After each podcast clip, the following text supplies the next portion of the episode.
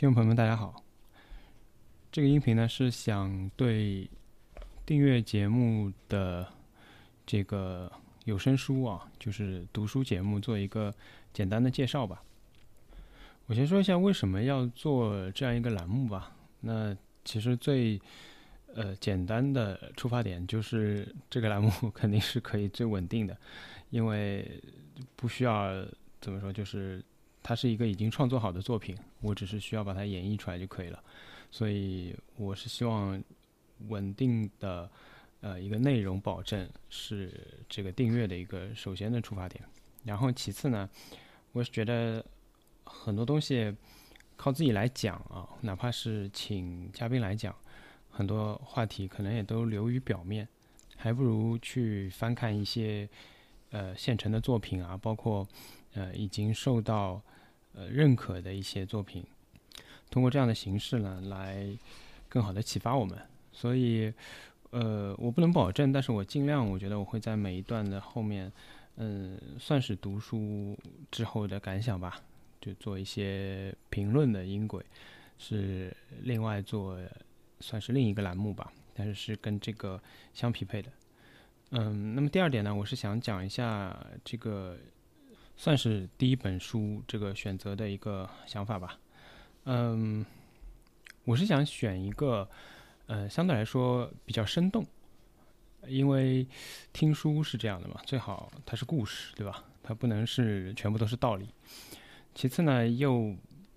可能离我们比较近，能够让大家能够呃感受得到一些，呃，不能说切身的感受吧，但是有一些共鸣的。同时呢，又可能是有一些我们不太知道的。不为人所知的一些细节，这样才能够说有所这个拾遗嘛，所以才能有所提升吧。我觉得是这样子啊。所以我这次选的这本书呢是唐德刚的《源氏当国》。那么唐德刚因为作为一个清末民国初年历史研究的大家，尤其是他在呃口述史啊、回忆录方面都是有比较高的造诣的，对吧？所以呢。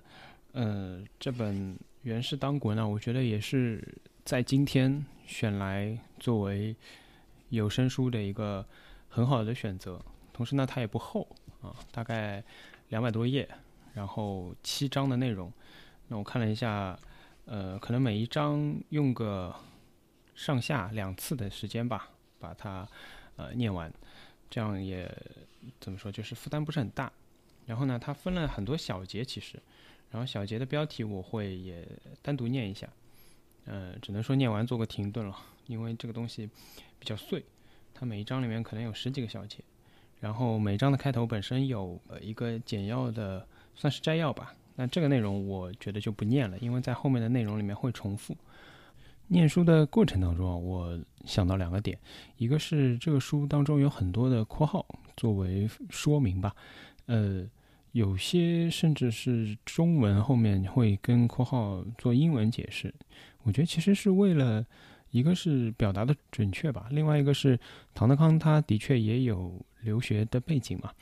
那么这个括号当中的内容呢，我会在读的时候根据自己的一个判断吧，我觉得需要加入作为理解的一个补充的，我会直接念，也不会把什么括号啊什么念出来这几个字。然后就直接念当中的内容，我觉得可能不影响理解的，我可能直接就略过了。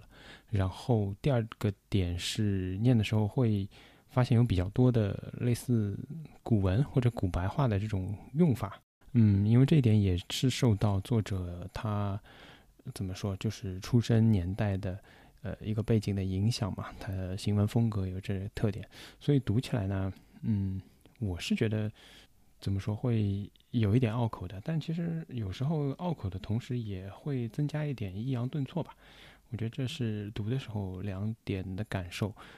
我在这里先说明一下吧，好吧？这是我现在的安排。所以，呃，这七章的内容总共是十二万字，十二点三万字。那么我预计是用这么十四期的节目的时间。啊，但是如果我两个礼拜推送一次的话，其实也要用七个月的时间才能把它全部推送完毕了，所以目前是这么一个打算。啊。然后，嗯，作为这本书的补充吧，因为呃，总不能说就看这一个就开始评论，对吧？我现在手头和我可能能想到的一些材料是，嗯，我手头有《东方历史评论》。这一套书好像现在已经没有再出新的了，我我具体不是很清楚啊，没有跟后面的内容。这是二零一三年的时候许志远主编的一套呃历史评论了，就是 如它的题目这样的一个算是丛书杂志，其实有点杂志的性质，我觉得当时好像是每个月出一本吧，然后呃创刊号吧第一册。嗯，我当时就买了，然后它这个创刊号的内容就是特别策划《共和为什么失败》，重返一九一三，所以跟袁氏当国的内容恰恰是可以接得上的，作为一个参考，我觉得是很好的一个材料吧。这里面其实是有点类似于一篇篇小论文，因为历史评论嘛，就是写很多小论文。现在回过头来看啊，就是这一册书里面。呃，里面已经有包括像方可成老师这样的，呃，后来在这个新闻界或者播客界都非常有名的，呃，活动的人士，其实已经在这这套书里面也发表了自己的作品啊，这是一个。另外呢，就是我最近在看溥仪的，呃，我的前半生。它算是一个自传性的作品吧，作为一个补充吧。其实那个袁世凯部分我也已经看完了，啊，然后这是我现在可能手头有的。当然我家里还有一些，比如说这个文武北洋啊，或者呃孙中山三民主义啊之类的书，我可能有时间的话再找过来一起做一些拾遗补缺吧，这样才能更好的把这个。所谓的这个评论音轨啊，支撑起来，而不是说自己瞎说，或者说想到什么说什么的这种所谓侃侃而谈，我觉得也这样也不是很好，也不是很有营养。对，这是我对于这个栏目目前的计划和打算，好吧？希望大家有兴趣的话可以继续关注，感谢大家。